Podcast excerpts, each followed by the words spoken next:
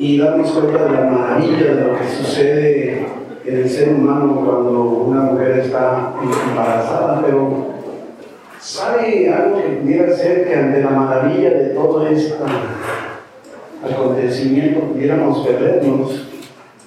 Tiene que ver con el tiempo. Porque no solo sucede lo que vimos, sino sucede en tiempos precisos.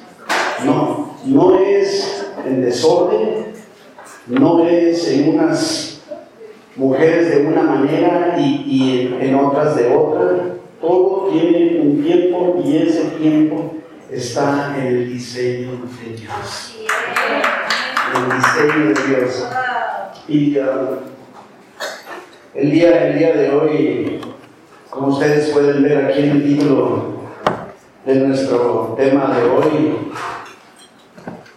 deja de estar viendo el reloj, ¿verdad? Y una de las cosas que creo que es muy importante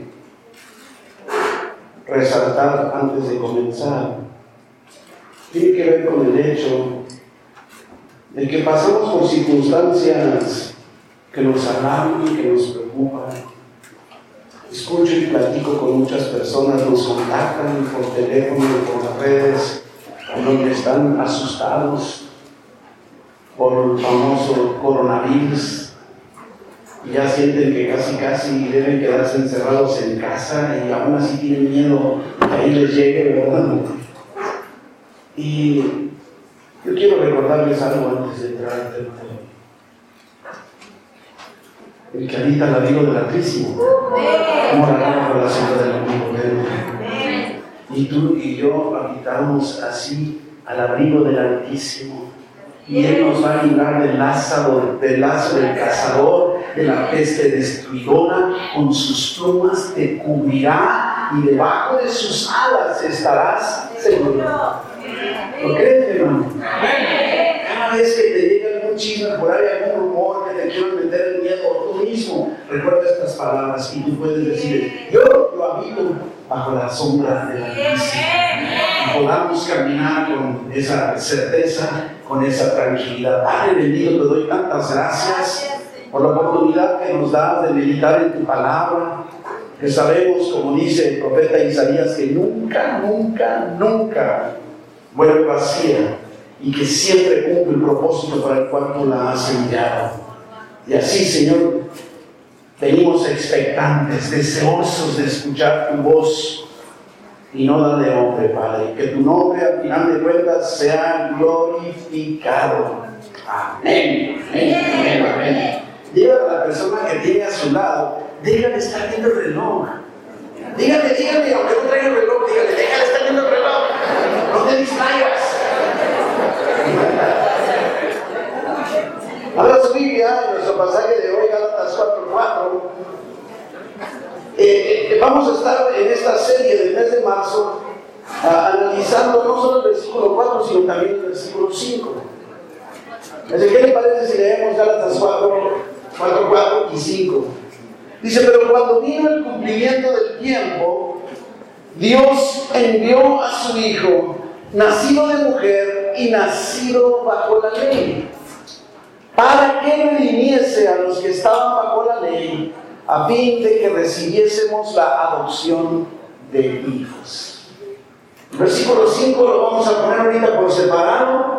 En los otros domingos estaremos hablando de, esto, de ese versículo, por lo pronto ahí nos damos cuenta. Pero no sé, ahorita que hablaba de, dile a la persona que tienes a tu lado que deje de estar viendo su reloj, ¿te has dado cuenta de que ahora ni los celulares ni toda la tecnología del mundo en este momento ha provocado que los relojes dejen de, ser usados, ¿verdad? Ah, principalmente los hombres, yo, yo no sé, aunque a lo mejor los más, los más jóvenes no, no portan reloj, pero todos portamos reloj, independientemente que traemos tabletas y celulares y computadoras y lo que sea, pero el reloj como que de alguna manera todavía sigue siendo algo, ¿no? ¿Para qué un reloj si tanto aparato nos da ahora? ¿Para qué? Hasta podríamos decir, bueno, ¿será acaso necesario que portemos un reloj ahora en la muñeca como Antes era muy acostumbrado, no había otra forma de verlo. Inclusive ahora con la tecnología, como este teléfono está, este reloj está conectado al teléfono, entonces están llegando los mensajes aquí, pero lo que pudiera ser una ventaja se convierte en una desventaja porque de repente me llega un mensaje y, me está vibrando y, digo, si estoy platicando contigo y veo mi reloj, tú vas a creer que estoy viendo el reloj porque ya se hizo tarde y no quiero ir. Y lo que yo estoy haciendo es checar nomás si el mensaje que me está llegando es urgente. Y entonces, de alguna manera estamos como atados, pero, pero no sé, como que, como que es más. Estaba leyendo un artículo que dice que la venta de los relojes ha aumentado considerablemente como nunca en los últimos cinco años. Y a mí me sorprendió porque dije, ¿cómo? O sea, un reloj, o sea, yo todavía a los celulares, pero que un reloj esté aumentando sus ventas, y decir, bueno, ¿qué, qué provoca un reloj? Bueno, mejor te hace sentir lucir mejor, ¿no? Traigo reloj, ¿no? a lo mejor hasta medio ver así para que lo no sé, ¿verdad? representa tradición para algunos, yo, crecí con, con, con, esa cultura, yo soy de una generación, no, con 20 generaciones más viejas que ustedes, ¿verdad? Pero tecnología representa excelencia, innovación, muchas cosas que puede representar. Y, también estaba leyendo en ese artículo que cada año desde 1973 en Suiza se celebra una exposición internacional de los mejores relojes y joyería. ¿Quién querrá ir a eso? Imagínate nada más eso, dice, que es la feria más grande de relojes en el mundo. ¿sí? La más reciente exposición, inclusive se reunieron más de 1.500 compañías fabricantes de, relojes con una asistencia promedio de más de 150 mil personas. ¿Se imaginan? Yo no, yo no gastaría ni mi tiempo, ni mi dinero, ni mi esfuerzo, es más, ni siquiera para ver más del día de lo que ya vieron ustedes. Ahora, hay para todo, ¿no? Pero la, pregunta que nos puede surgir el día de hoy, ¿tendrá Dios un reloj? ¿Tendrá Dios un reloj? Me a imaginar a Dios así como ahí, así, no lo sé, ¿no? ¿Tendrá Dios un reloj? Y, y yo diría, claro que sí. Claro que tiene un reloj. No tendrá un reloj físico como el nuestro, pero claro que lo tiene. Y si tú y yo no entendemos el tiempo de Dios, el reloj de Dios, nos vamos a distraer porque vamos a estar ocupados en otros asuntos. Porque no comprendemos lo que Dios está haciendo en nuestra vida. Y nos vamos a distraer. Pero también nos vamos a desesperar si no comprendemos sus tiempos se va a agotar nuestra paciencia, vamos a estar de mal humor. Y, también otro efecto, si no comprendemos el tiempo de Dios, es que vamos a asustarnos, nos vamos a preocupar ante los eventos inesperados que pareciera que no tienen control del reloj de Dios. Y todo eso nos estará haciendo al final de cuentas perder el tiempo. Inclusive, ¿sabes que El próximo domingo, el próximo domingo, tome nota porque cambiamos el horario aquí en Tijuana no San Pablo, ¿verdad? Aquí en toda la frontera cambiamos. Vamos a tener la oportunidad que si usted se duerme a la misma hora que se cuesta los sábados, va a dormir una hora menos. ¿Sí? Porque cuando se levante va a ser una hora más tarde. Es el cambio de hora que a mí no me gusta. A mí me gusta el de noviembre. ¿Verdad? Ese está más sabroso, ¿no? Ah, y, hace, hace algunas semanas, uh, estando viajando, eh, debo confesar cosa que nunca me había sucedido, que se me fue el avión y no que se me fue el avión, no, de veras, literalmente se fue el avión. Perdí el vuelo, ¿verdad? Porque yo estaba en una hora, en unas, unas horas horario de una zona que no era en la que yo me encontraba físicamente. Así es que no, no sé, tenía el boleto pagado, ¿sí? Eh, estaba en el lugar adecuado, en el aeropuerto, pero el tiempo equivocado. Y yo me pregunto, ¿cuántas veces así estaremos tú y yo? Estamos en una, una franja, una zona, ya que todo, el planeta está dividido en, zonas horarias, estamos en una zona usualmente que, que, queda fuera de la zona horaria del plan de Dios, del reloj de Dios.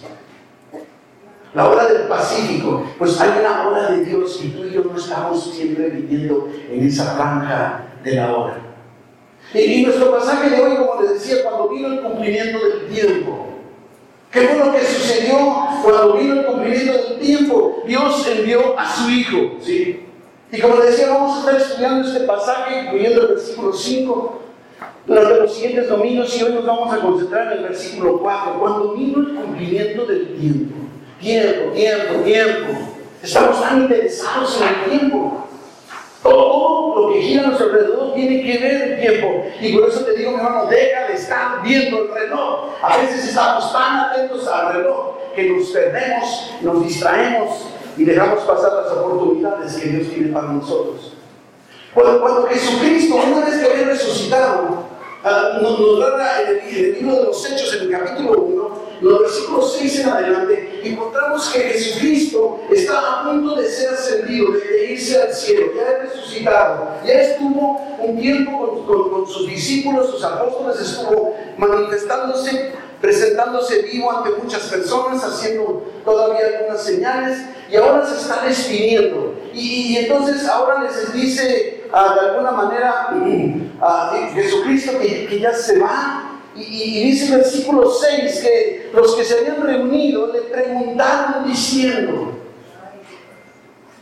oye Jesús, te, preguntamos una cosa, ¿vas a restaurar el reino de Israel en este tiempo? Yo quiero que veas porque esto, esto describe nuestra vida diaria. Entonces, el gran acontecimiento, Jesucristo resucitado, está a punto de subir al cielo para sentarse a la diestra del Todopoderoso, tal y como lo anunció. Y entonces, ¿y cuándo se restaurará el reino? Así, o sea, se estaban perdiendo de todo, porque no estaban discerniendo bien los tiempos. Y entonces Jesús les dice, bola de brutos. Digo, esa es diversión, esta dice así. Dice, no les toca a ustedes saber los tiempos o las sazones. Sí, no, no, te pongas a juzgar, a evaluar tú, ¿verdad? Las sazones que el Padre puso en su sola potestad. Lo que tienes que estar atento, versículo 8, lo que sí debes poner atención es decir que vas a recibir poder cuando haya venido sobre ti el Espíritu Santo y entonces tú y yo podremos ser testigos de Dios en todas partes del mundo. En el momento en que tú y yo hemos puesto nuestra, nuestra vida en las manos de Jesucristo, que hemos entregado nuestra vida a Jesucristo, nos ha dado su Espíritu Santo, ya hemos recibido ese poder. Somos portadores del poder de Dios en nuestra vida. Con un propósito. Y tú y yo estamos. ¿Se fijan? Eso es precisamente lo que estaba sucediendo con estos apóstoles tan concentrados en el tiempo de ellos que estaban perdiéndose de la verdadera esencia de todo.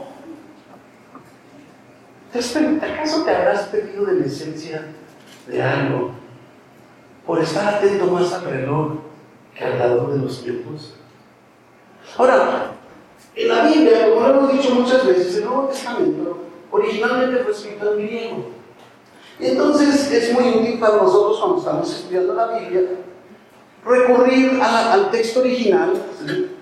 Para eso hay muchas ayudas, no crean que sabemos. Yo, yo, no sé griego, yo no sé los demás, pero yo no sé griego, nada más recurro a todas las ayudas de, doctrinales o teológicas o de estudio para poder interpretar esto. Ya hay, hay el, texto, el, el, el, idioma griego es todavía más rico, más abundante en palabras que el español.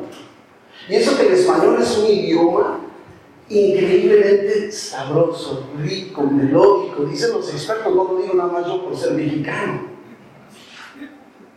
Y el griego tiene más palabras. Entonces, encontramos en el griego de la Biblia que hay dos palabras que son traducidas al español como tiempo. Uno es muy conocido, muy, muy lógico, porque tiene liga con lo que hablamos, es cronos.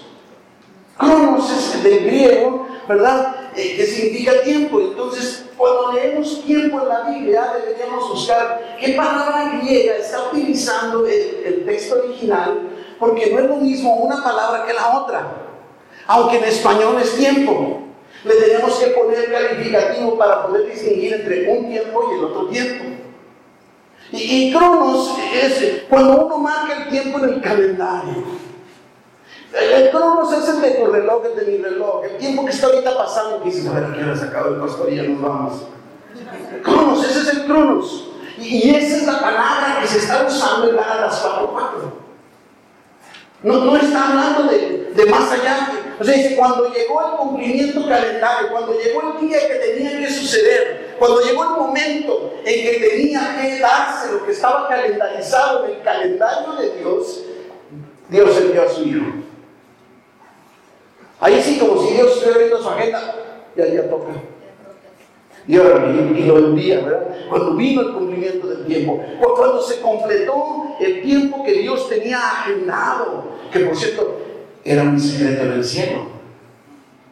Pero al final de cuentas estaba entonces agendado, Dios envió a su Hijo. Eso es lo que está diciendo. Pero, pero existe otra palabra de griego que se traduce al español también como tiempo, ¿sí? Y esa palabra es kairos. Cronos es una, kairos es otra. Y ahora, kairos tiene un, significado un poquito diferente. Y encontramos pasajes que utilizan la palabra kairos. Y aún cuando en Gálatas 4.4 vemos el cronos, ¿sí? Es como diciendo el cronos entrando en el kairos de Dios. Realmente lo que tenemos que interpretar por la definición de Kairos. Porque Kairos es cuando el tiempo de Dios se manifiesta en tu tiempo, en mi tiempo. Eh, ese es el Kairos. No importa si es lunes, si es martes, si es miércoles, no importa si es el 2020. Se manifiesta Dios y ese es su tiempo. Es un tiempo de oportunidad. Es el Kairos de Dios. Y rompe nuestro calendario. Podríamos decir que el kairos de Dios irrumpe en el cronos nuestro. Es realmente lo que está sucediendo. Así que nos describe el nacimiento de Jesús llegando en el tiempo cronológico, cronos, encontrándose con el plan de Dios que en realidad representa el kairos de Dios. El tiempo de Dios. Y es lógico, todos podemos comprender el significado del cronos, ¿verdad? Meses, días, años, semanas, horas, minutos. Pero kairos eh, es más difícil. El kairos es el mover de Dios en nuestra dirección o hacia nosotros.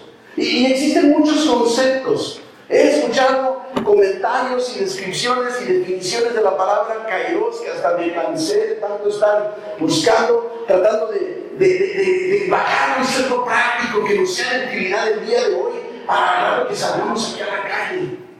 Y no nada más salgamos con terminología teológica. Dios quiere mostrarnos hoy el aspecto práctico de lo que significa el kairos. Ahora, hace algunos domingos estuvimos dentro de la serie que acabó. Eh, tuvimos un tema, no sé si fue el domingo pasado aquí o el día, es que nos desfasamos un poco por el orador invitado, pero el domingo que vimos en la sala de espera, no sé si fue el domingo pasado. ¿no? Bueno, entonces creo que coincidimos el antepasado, ¿no? Bueno, entonces sí coincidimos, vimos en la sala, en la sala de espera. ¿Cuántos de ustedes han estado en la sala de espera? ¿Y si es de NIMS? No, mejor no quiero hablar. ¿Verdad? De alguna manera eso es lo que estábamos hablando. Y, yo explicaba ese domingo a la congregación en playas que, que, cuando estamos esperando la respuesta de Dios y no parece haber respuesta, no parece llegar, es como si estuviéramos en una sala de espera. El que espera, desespera. Y entonces, al estar allí en esa sala de espera, estoy conectando ese tema con el de hoy, creo que existen dos peligros o dos errores eh, que podemos cometer con mucha facilidad. Uno es el que ya vimos aquel domingo. Después de estar en el tiempo de, después de estar en la sala de espera, imagínate que llegas, más, bueno, ya no digo ni te seguro, ¿verdad? Estás en la sala de espera, ¿hay algún médico aquí? Médicos, ay, entonces puedo hablar más de los demás. Pero, pero, ¿cuántas veces te dicen, tienes cita a las 10 de la mañana y tú llegas 5 para las 10? Y dan 10, 15, 10, 20, 10 y media, 11, 11, 15. Y tú dices, y luego de repente sale la recepcionista. Y dice, disculpe, pero el, doctor, este, está operando, ¿verdad? Este, no sabemos a qué hora va a llegar, pero si gusta, lo podemos pasar con su asistente. Cuando llevamos mucho tiempo en la sala de espera, corremos el riesgo de bajar nuestro estándar y conformarnos con el asistente y no con el médico, con el querido. Y eso no sucede con Dios. Cuando estamos en la sala de espera de Dios y no pasa nada, y entonces, bueno, déjenme bajarle un mi estándar, así por ahí. Abraham estaba esperando bueno, deseando un hijo. Y no llega. Y pasa un año. Y siguen en la sala de espera. Y pasan cuatro, y pasan cinco, y pasan seis, y pasan siete, y pasan diez años. Y entonces dicen, oye, viejo, ¿y si no nos conformamos con el asistente? ¿Y si no nos conformamos con un hijo de la esclava? Dios había prometido un hijo directo de Abraham y Sara. Y al pasar el tiempo la sala de espera, ellos dicen, pues, aunque sea, de la, esclava, de la siguiente. Y, y hasta se, se conformaron con eso. Nació Ismael, Ismael estaba el enemigo acérrimo del pueblo de Dios. Cuando tarde o temprano vino Isaac, el hijo de la promesa. ¿Ves? Entonces, mi hermano, no le bajes el estándar, no le digas, bueno, yo estaba esperando, no sé, estaba esperando que Dios me ayudara para comprar un carrito y, pues pasa el tiempo y no tengo, bueno, pues aunque sea uno de esos salvage, de esos que, que desechan allá al otro lado, ¿no? Y este, pues, pero no somos un buen modelo y sigue pasando el tiempo y como que sigues en la sala de espíritus, bueno, pues, aunque sea una cargachita.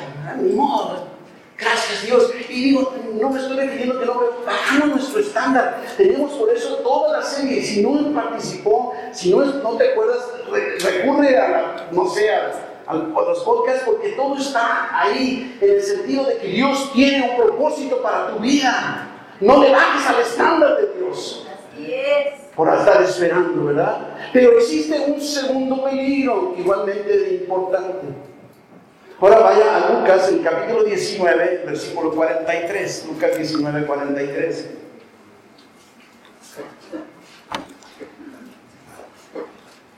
Dice, porque vendrán días. Aquí Jesucristo está parado a la entrada de Jerusalén y está viendo Jerusalén. Le está hablando a Jerusalén. Le está hablando a, su pueblo. Porque vendrán días sobre ti cuando tus enemigos te rodearán con vallado. Y te sitiarán. Y por todas partes te estrecharán. No solo eso, versículo 44, te derribarán a tierra y a tus hijos dentro de ti, y no dejarán en ti piedra sobre piedra. Y se cumplió el año 70 de nuestra era, esta profecía de Dios. Pero mira lo que dice Jesucristo, por cuanto no conociste el tiempo de tu visitación. Te pasó de noche. Dios te visitó y cuenta te diste. Aquí el texto original está utilizando kairos. Eso es lo que está utilizando por cuanto no conociste el kairos de tu visitación. el Kairos, invasión de Dios en nuestro reloj, en nuestra historia. Jesús está hablando ahí cuando está a punto de entrar a Jerusalén, como le digo, es por última vez. No conocieron el tiempo de su visitación en Kairos. Como si Jesús les estuviera diciendo, ustedes tuvieron una oportunidad increíble. Vine a este mundo, a este pueblo, hice milagros, resucité muertos, multipliqué el pan. Vengo entrando, voy a ser crucificado porque ustedes no conocieron el Cairo de la visitación. Es lo que Jesús más o menos está diciendo. En esa sala de espera corremos el riesgo de no experimentar el tiempo de la visitación de Dios. Estás en la sala de espera, te desesperas tanto que te sales y detrás de ti entra el doctor y tú ya, te lo perdiste. Es realmente lo que me estoy pidiendo. Inclusive en el, Evangelio de Mateo, en el capítulo 23, Jesucristo, en el versículo 37, Mateo 23, 37, Jesucristo todavía inclusive está hablando de Jerusalén de la misma forma, nada más que acá es el Evangelio de Mateo. Y dice, Jerusalén, Jerusalén, que matas a los profetas y apedreas a los que te son enviados. ¿Cuántas veces, dice Jesús? ¿Cuántas veces quise juntar a tus hijos como la gallina? Junta sus polluelos debajo de las alas y no quisiste. Qué increíble cómo Jesús se identifica como una gallina. ¿Sabes qué? Me encanta porque es hasta para, para quien no piensa muy bien como yo. Por si no me quedó claro, o sea, ¿quién no sabe más o menos cómo es una gallina y lo que hace una gallina? Y es lo que está diciendo, como la gallina está juntando sus polluelos, así quise yo hacer contigo debajo de mis alas, que habita las alas del Altísimo, ¿verdad? Ah, no quisiste. Y es que, mi hermano, muchas veces cuando Dios interviene en nuestras vidas, en realidad nos está dando oportunidades para conocerle mejor, para ser transformados por su gracia, para comprender mejor, para crecer, para madurar, para conocer su amor y su poder y tú y yo estamos concentrados en el cronos en lugar del kairos y no quisimos. Qué palabras tan tristes. Porque sabes qué bien Jesús podía decirnos el día de hoy a cada uno de nosotros. Y que en lugar de decir Jerusalén, Jerusalén, podría decir Enrique, Enrique, eres un broto. Has dejado pasar todas las oportunidades que yo he dado para protegerte, para cuidarte, y tú ni cuenta te has dado. Esto es lo que de alguna manera es así como nosotros Dios nos va dando oportunidades y tú y yo debemos entonces estar atentos al caer de Dios, a reconocer esas oportunidades, porque cuando no lo hacemos nos perdemos muchas bendiciones de Dios para nosotros. No es que Dios no quiera bendecirte, no es que Dios no quiera meterte bajo sus alas para protegerte, no, es que tú y yo no estábamos atentos a lo que estaba sucediendo. ¿Cuántas veces habrá Dios visitado tu corazón? De maneras diferentes, usando circunstancias diferentes, personas diferentes, buscando tu atención y no respondiste.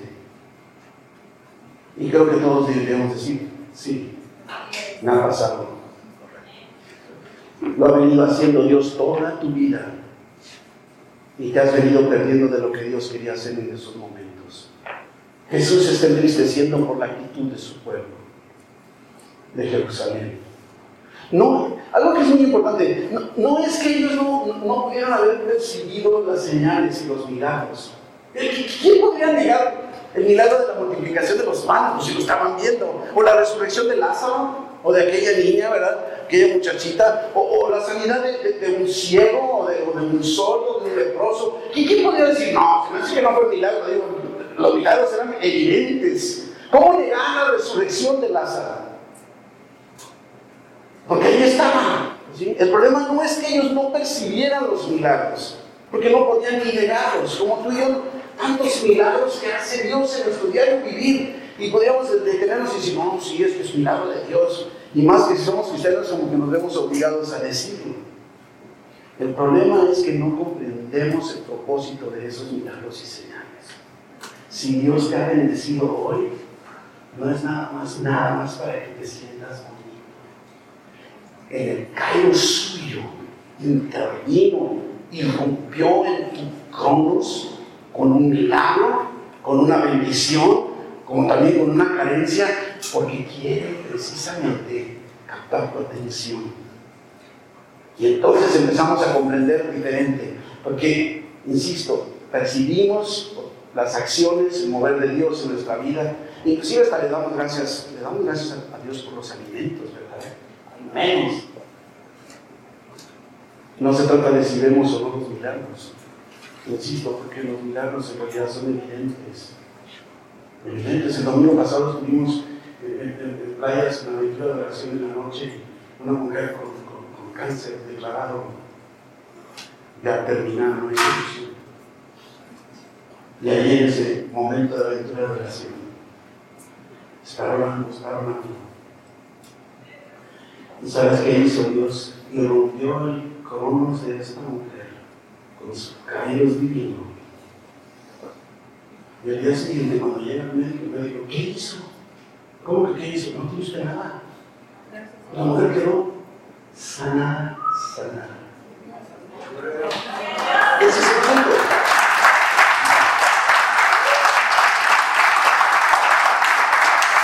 Ahora, qué wow, podemos traer aquí a la mujer que nos dé testimonio, traer las fotografías, las fotografías, todo lo que sea, y usted dirá, wow, pero, pero si no logramos ir más allá de solo reconocer el milagro, así nos vamos a quedar nada más con que, wow, qué increíble Dios, qué bonito es Dios. Tenemos que irnos más allá, entender el kairos de Dios, que es esa intervención de Dios en nuestra vida, es ese tiempo de oportunidad. El milagro, el milagro es un milagro, pero tenemos que ver el kairos en esa mujer. Es un tiempo de oportunidad para darle a esa mujer todo aquello que Dios quiere darle conforme al propósito que tiene para ella. Eso es lo que hay que ver. Pero nos quedamos, wow, wow, wow. Si esa mujer se queda ahí, se va, no se va al infierno, no se va a volver a enfermar, pero se va a perder de lo que Dios tiene más allá del milagro. Dios tiene para ti mucho más allá de darte de comer el día de hoy. El tiempo de tu visitación. Y entonces, ¿qué es lo que tenemos que hacer para no perdernos el tiempo de la visitación? Y son tres recomendaciones. Número uno, debemos discernir. Percibimos el milagro, pero debemos discernir. Debemos detenernos un poco más, ¿verdad? Comprender que Dios está buscando hablar contigo. Cada vez que te acontece un milagro, eso es lo que Dios quiere. Y si logramos discernir eso, entonces no vamos a dejar querer pasar ni una sola oportunidad de esas, ni un solo kairos. Cada vez que Dios manifiesta un milagro en tu vida, una intervención, una respuesta a tu oración, no solo está haciendo un acto, una acción de su gracia, está irrumpiendo tu calendario. Es lo que está haciendo, es su kairos. Está lanzando un mensaje para ti. Pero tú y yo entendemos las bendiciones y las carencias como bendiciones o tragedias. Cada una de esas cosas es Dios haciéndote un llamado. Y lo hace, observe verás, lo hace en las áreas más sensibles de tu vida, las que, las que más duelen las que más aprecias. Y entonces debemos discernir qué me está queriendo decir Dios en medio de eso. Porque si no, te pierdes el caos. Tenemos, tenemos ya dos semanas que entró el carro ayer, un carro que ha entrado a esa reparación como cinco veces y andamos ahora sí que caminando y el taxi, y el Uber y de todo lo que usted quiera. Dos semanas. Yo sé que muchos de ustedes no tienen cara de decir, ay, pastor, ¿y qué? yo estoy hablando de la área sensible a mí. ¿Sí? Viene. Y entonces yo empecé a decir, y, no es tanto que agradecer, ¿sabes qué? Llegó un punto en que, bueno, Dios, tú tienes el control de mi situación, muchas gracias, te doy gracias, tú vas a bendecirme en el que tú quieras, voy a esperar, no me conformo, bajo el estándar, ¿verdad? Todo lo que tú quieras. Pero, pero llegó un punto donde dije, tiene que haber algo más. Tengo que discernir que esa carencia de un carro que yo tenía, ¿sí? no es nada más una carencia porque Dios quiera que yo me porte bien, o porque me porte mal me lo quitó. No, su kairos en mi cronos, porque quiere que me dé cuenta que está hablándome continuamente. Dios es un Dios que siempre está hablando. El problema está que tú y yo no siempre estamos atentos a lo que Él está hablando. Y entonces debemos preguntarnos, ¿qué está queriendo decirme Dios con esta bendición o con esta carencia? Pero tú y yo nos concentramos, no, pero yo voy a creer, voy. Dios me va a dar un carro último modelo en el nombre de Jesús. Yo lo creo, yo lo creo, yo lo creo. O me vuelvo a mis recursos humanos y empiezo a ver cómo le puedo hacer. Sí, pero tengas el carro, no tengas el carro, ese no es el punto, ese es el Cronos. Pero el Kairos es una oportunidad que en medio de tu carencia, en medio de tu bendición, Dios te está dando para que digas, Dios, ¿qué onda? Oh, qué muy, entonces te vuelves sensible a, lo que Dios está hablando. Y Dios siempre te está hablando y siempre te está buscando mostrar que tiene un propósito para tu vida, por todo lo que estuvimos viendo en enero y febrero, y te quiere mostrar cuál es ese propósito. Eso es no perderte el tiempo de la visitación. Cuando el tiempo de Dios invade mi vida, debo reconocer que es Dios que está buscando hablarme y yo debo discernir eso. Dios, ¿qué quieres decirme? En Lucas 12, 54, también inclusive encontramos este, este, pasaje que dice, que decía también a la multitud, cuando, cuando ven la nube que sale del poniente, luego dices, agua viene, y así sucede. Y cuando sopla el viento del sur, dices, hará calor, y lo hace. Parece que va a llover. Se está nublando, ¿verdad?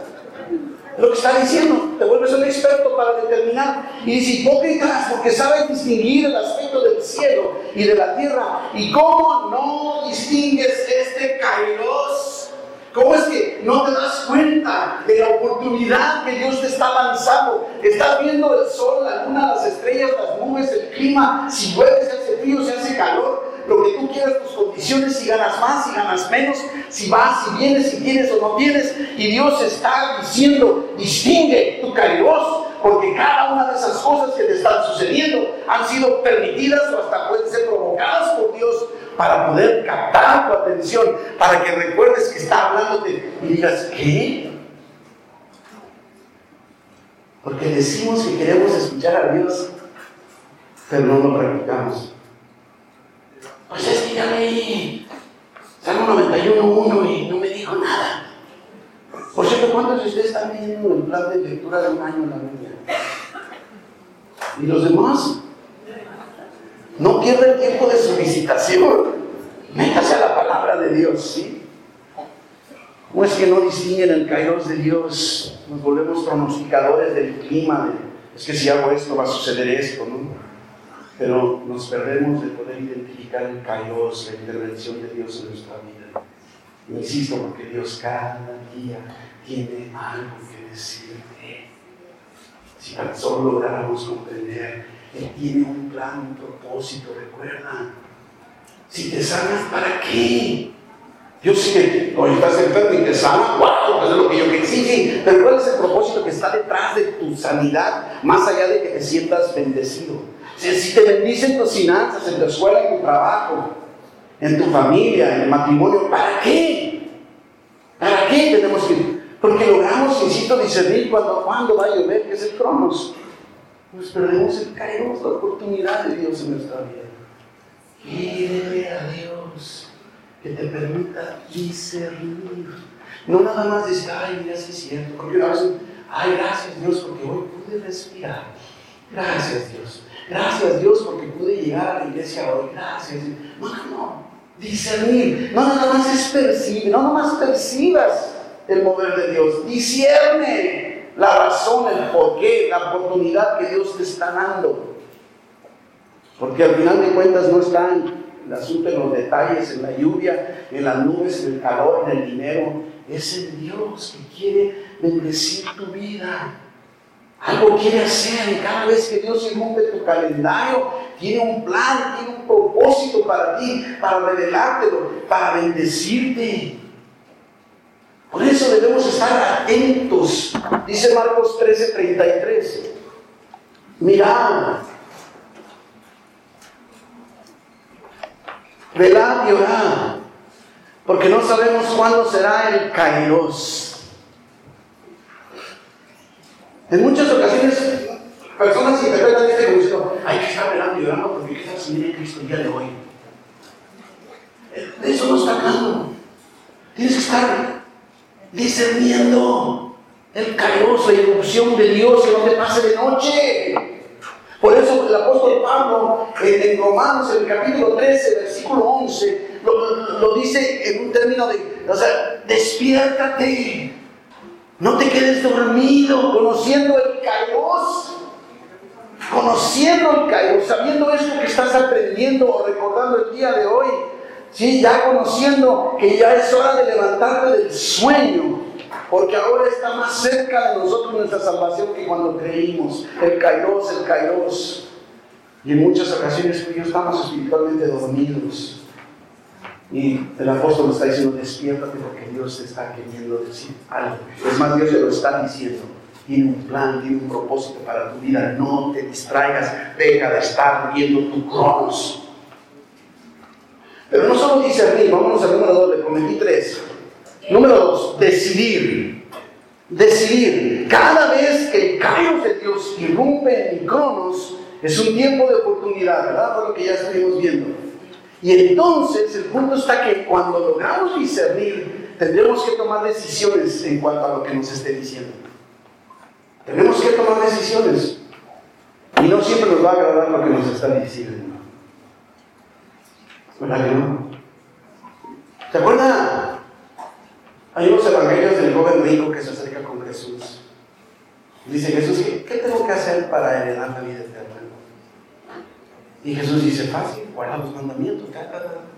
Ah, Jesús, eso. Desde chamaco, y era un chamaco. Desde chamaco, Ya los he guardado. Y Jesús dice, es tu cariño, mijito. Una cosa te falta. Discierne, mi hijo ese deseo que tienes de llegar a la vida eterna es un caos. Es una oportunidad, la curiosidad de saber. Una cosa me falta, hijo. Haz esto, esto, esto, esto. Otro. Y dice la palabra Evangelio. Se fue triste. Porque tenía muchos bienes y yo le había dicho, dime todo lo que tienes en los bienes. Ese muchacho se perdió el tiempo de su visitación oportunidad. Yo me pongo a yo no creo que literalmente Jesucristo le hubiera permitido que en serio vendiera todo y lo repartiera. Yo, yo, yo no veo a un Jesús así. Pero al final de cuentas, si usted se fija, esa es nuestra lucha como la de este joven. Discernimos, ¿sí? Pero no accionamos. No decidimos. No hacemos nada. No nos gusta. Es una lucha continua. No nos gusta tomar decisiones de cambio. Sobre todo decisiones que nos saquen de nuestra zona de comunidad. Ay, Dios, quiere decir que me tengo que levantar temprano para poder lograr cumplir, eh, leer la Biblia en un año. Es que hermano tan rico. Y no estoy hablando de, de obediencia, ni de premio, ni de castigo. Estoy hablando de no perdernos la oportunidad, el kairos que Dios nos da. Cuando discernimos, y wow, Dios me dio de comer hoy. Porque algo me está queriendo decir. ¿Qué quieres decir? ¿Qué quieres que haga? Ahorita me llegué, ustedes este, ah, tienen platillos riquísimos en el ¿verdad? Y, no, no, acostumbro tomar nada, ni me gusta predicar en ayunas sobre todo mi sobrepeso, me hace mucho estorbo, yo no puedo ni hablar, ¿verdad? Pero bueno, y, pero cuando ustedes por ahí preparan unas tortitas de esas frías, ¿cómo se llaman? De chavo, ¿cómo llaman? No sé por qué, pero me encantan. Y, no siempre las tienen. Entonces pues digo, pastor, ¿va de tortas? Sí, no, entonces no voy a. Luego también les dije, lo único malo de aquí es que no tienen coca light, ¿verdad? Y, ahora sí tienen y entonces se acabaron. Quieres que me vaya, Tony, ¿o qué? ¿Dónde está Tony? Y, luego cuando veo la tortita dije, ay, qué rico. Y dije, bueno, aparte tenía un hermano más tarde hermano que me apartó la torta.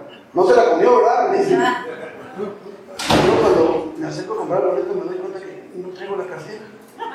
El todo ¿verdad? Digo, de verdad no lo traigo. Y dije, ¿qué pasó? Híjole, ¿qué hice? Ahora con eso de que nos ven uno carro, aguantar el carro prestado, pero. Y dije que estaba eso es todo.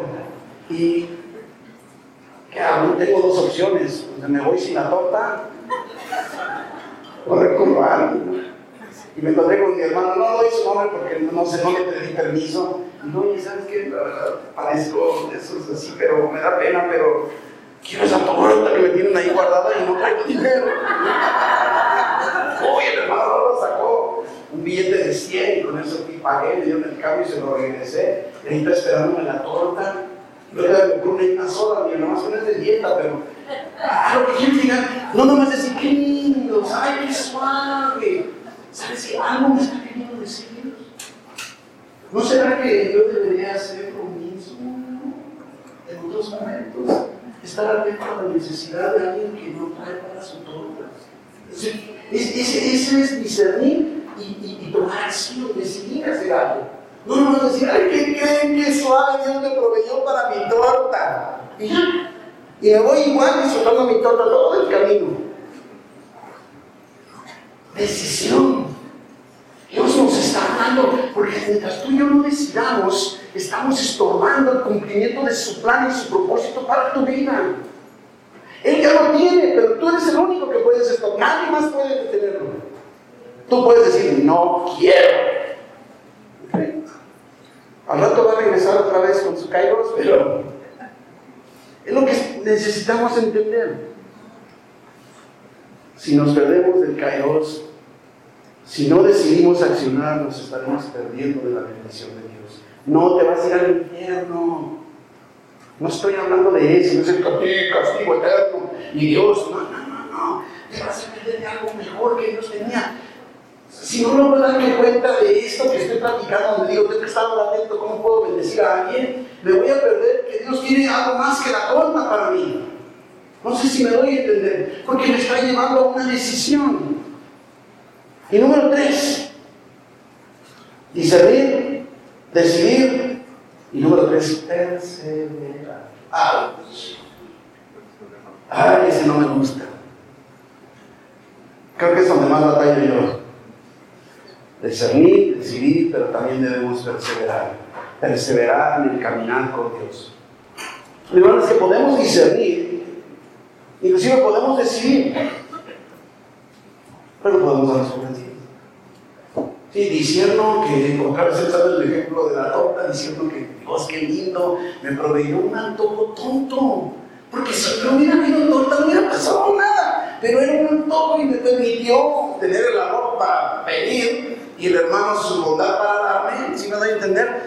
Pero, bueno, el, el, punto es que si no me lleva a la acción, ¿verdad? Entonces digo, bueno, ¿sabes qué? Decido ahora yo estar atento para poder ver quién necesitaba como yo necesitaba, cuántas personas en la iglesia podrán venir un domingo como yo, y me voy, y me olvidé mi cartera, y yo no estaba. Entonces decido. Pero no ya para otro domingo ni me acuerdo. No perseveré. La perseverancia la perdemos por mucho, no nada más porque, ay, ya me cansé. Se nos puede olvidar y dejamos de ser perseverantes. Perseverar, perseverar. No huyas, mi hermano, cuando vengan y se prolonguen los problemas. Ya discerniste, ya decidiste y parece que nada sucede. No huyas, no te des por vencido. No desistas cuando las cosas se ponen difíciles. Sigue, sigue, sigue discerniendo el tiempo, el kairos de Dios. Inclusive, ¿se acuerdan cuando Jesús está hablando en la parábola de la semilla, ahí en los evangelios, en el evangelio, como de Lucas, está en varios evangelios, pero ¿se acuerdan cuando que, habita la semilla, el sembrador y cae en diferentes tipos de suelo? ¿Se acuerdan? Y Lucas 8:13 dice que los de, sobre la piedra son los que habiendo oído, ya decidieron, ya decidieron, reciben la palabra con gozo, pero estos no tienen raíces. Crecen por algún tiempo y en el tiempo de la prueba se apartan. O creen, perdón, por un tiempo y el tiempo de la prueba se apartan. Es que muchas veces con el paso del tiempo tú y yo nos vamos enfriando y nos vamos apartando. ¿Cuántos de ustedes conocen a una persona que estaba en la fe, que era cristiano y ya no es. Alguien, y no, no va a decir nombres, ¿eh? Pero alguien conoce a alguien así que lo conoció como cristiano y ya no. ¿Sí, verdad? Creo que casi todos podemos decir. Es más, déjame preguntarte, ¿cuántos de ustedes se alejaron en algún momento de Dios y ahora están de regreso? Mire, mire, qué lindo Dios. De, veras, Dios de segundas oportunidades. Aquí no estamos hablando de ultimátums de Dios. Estamos hablando que esa vida sin Cristo, en ese tiempo en donde se alejaron, se perdieron de la bendición que Dios tenía para ustedes dentro de su plan. Gloria a Dios por la vida de cada uno de ustedes, ¿verdad? Porque hay muchos que no regresan. Muchos que no regresan. La perseverancia es esencial. Cuando nos damos por vencidos, tristemente las cosas empeoran. Inclusive, hablando hace poco con una familia que nos decía que se iban de la iglesia porque el pastor nunca los visitó. Yo podría defenderme, podría dar muchos argumentos, justificaciones. Pero le dije, ¿sabe qué, mi hermano? Qué triste. Porque usted se está conformando con ver si el pastor lo visitó y Jesús lo visita todos los días en su casa. Y usted ahora está decidiendo ya no venir a la casa de Dios. Oiga, eso es perder el tiempo de tu visitación. Porque el pastor no te visitó por el amor de Dios. Y podemos encontrar cosas similares, ¿verdad que sí? Es que digan eso, Jesús te visita todos los días y tú ya te saliste de su casa, ¿verdad? Tanta tontería que nos apartan de Dios, ¿verdad? Tenemos la oportunidad. Vino en cada uno de ustedes que me dijeron con su mano que se habían apartado, vino, el Espíritu Santo de nueva cuenta. Y vuelve a ver el caos de Dios sobre la vida de ustedes. La oportunidad otra vez. El caos de Dios cumpliendo el, el calendario de ustedes. O sea, aterricemos. Galatas 4.4, nuestro pasaje de hoy. Pero cuando vino el cumplimiento del tiempo, Dios envió a su hijo nacido de mujer y nacido bajo la ley. Yo no sé pero este pasaje me recuerda a la Navidad. ¿Verdad que sí? Me recuerda a la Navidad. Ese encuentro para mí es la Navidad, es el encuentro del calendario eterno, del kairos de Dios con el cronos, el calendario de la humanidad. Realmente lo que está sucediendo. Dios lo tenía planeado desde antes de la fundación del mundo. Ya lo tenía. Y llegó la fecha calendario, el tiempo señalado, y envió a su hijo a morir en vez de ti. Murió en la cruz cuando tú eres la muerte. Y lo único que tenemos que comprender es que no podemos discernir un caos diferente de Dios en nuestra vida si no discernimos la primera irrupción de Dios en tu calendario cuando te está diciendo, ven a mí. Si tú nunca has entregado tu vida a Jesucristo, ahorita es la oportunidad, es el caos de Dios sobre tu vida, la oportunidad que te está dando para que digas, yo quiero entregar mi vida a Jesús. Y entonces empiezas a caminar en el cumplimiento del plan que Dios tiene, porque Dios tiene un propósito, ¿sabes cuál es el propósito esencial de cada uno de nosotros? Que Dios diseñó para que tú y yo fuéramos salvos y pasáramos la eternidad eso es lo primero que tenemos que hacer. Y yo quiero, antes de cerrar, quiero dar la oportunidad, si estás aquí en esta tarde y no has entregado tu vida a Cristo nunca, quieres hacerlo el día de hoy, levanta tu mano. Yo solo quisiera hablar contigo, darte esta, esta oportunidad, o recordarte la oportunidad que Dios te está dando, ese Dios. Espero que de veras es porque ya han entregado su vida a Jesucristo pero ese día de la Navidad nos recuerda, nos recuerda precisamente a ti y a mí como cristianos ese encuentro del calendario de Dios con el nuestro. Necesitamos discernir lo que Dios nos está diciendo. Y déjame darte algunas ideas de lo que puede estarte diciendo. Te amo.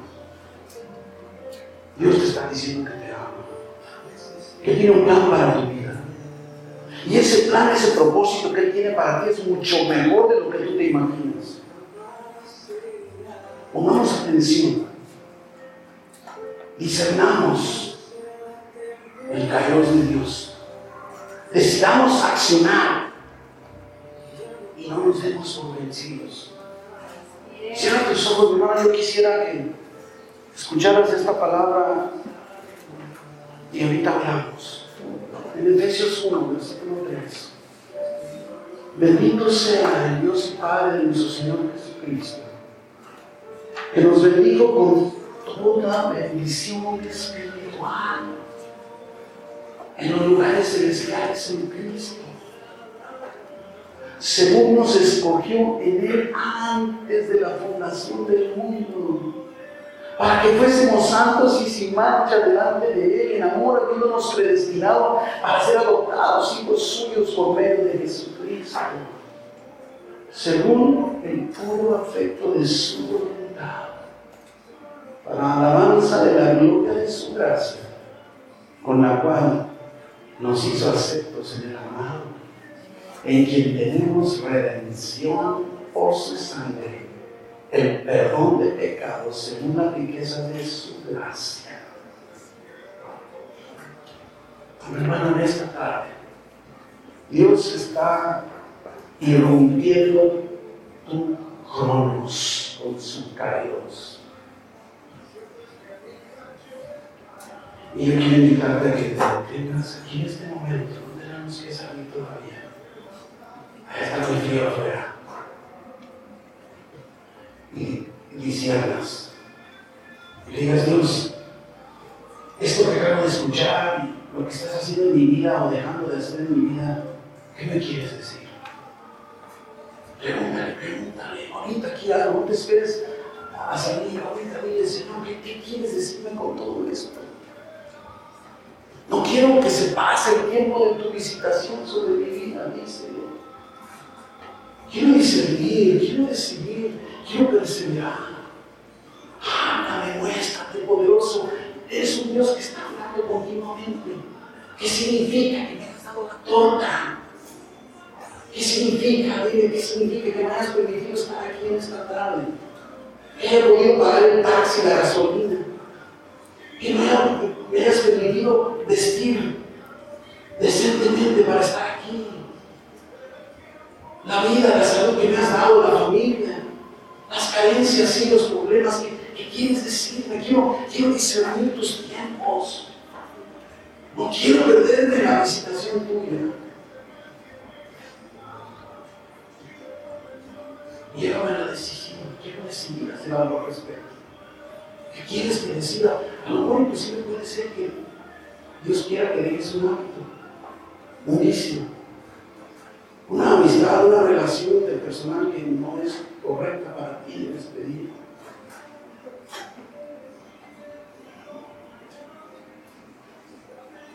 debes pedir. Pregúntale, pregúntale. Te va a contestar, te va a contestar. Háblanos, Padre. Permítanos discernir.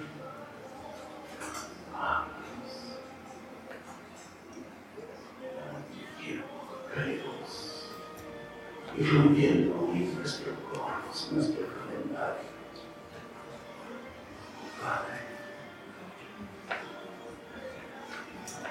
Espíritu Santo. Hay corazones dispuestos, mi Dios. Están discerniendo los tiempos tuyos, tu Dios. Muéstrales lo que quieres tú decirles. Y si Él tiene que decidir algo, muéstrales qué hay que decidir. Y aquellos que a lo mejor se están desanimando, Padre, dale fuerza para perseverar. Padre bendito, gracias. Gracias te damos, Señor, por tu palabra. Y ahora, Señor, te despedimos de esta, tu casa. Pero consigues que no nos separamos de tu presencia. Derrama de tu poder de tu favor sobre tu pueblo. Multiplica esas caros interrupciones en sus calendarios. Hazles sensibles a tu mover, Guárdales, guíales, protégeles, mi Dios. Muéstrate poderoso, trayendo sanidad en sus cuerpos. En el nombre de Jesús echamos fuera toda enfermedad, toda apatía, toda tristeza, toda derrota, todo pecado de nuestras vidas en el nombre precioso de Jesús. Bendice tu a tu pueblo, mi Dios, en el nombre de Jesús.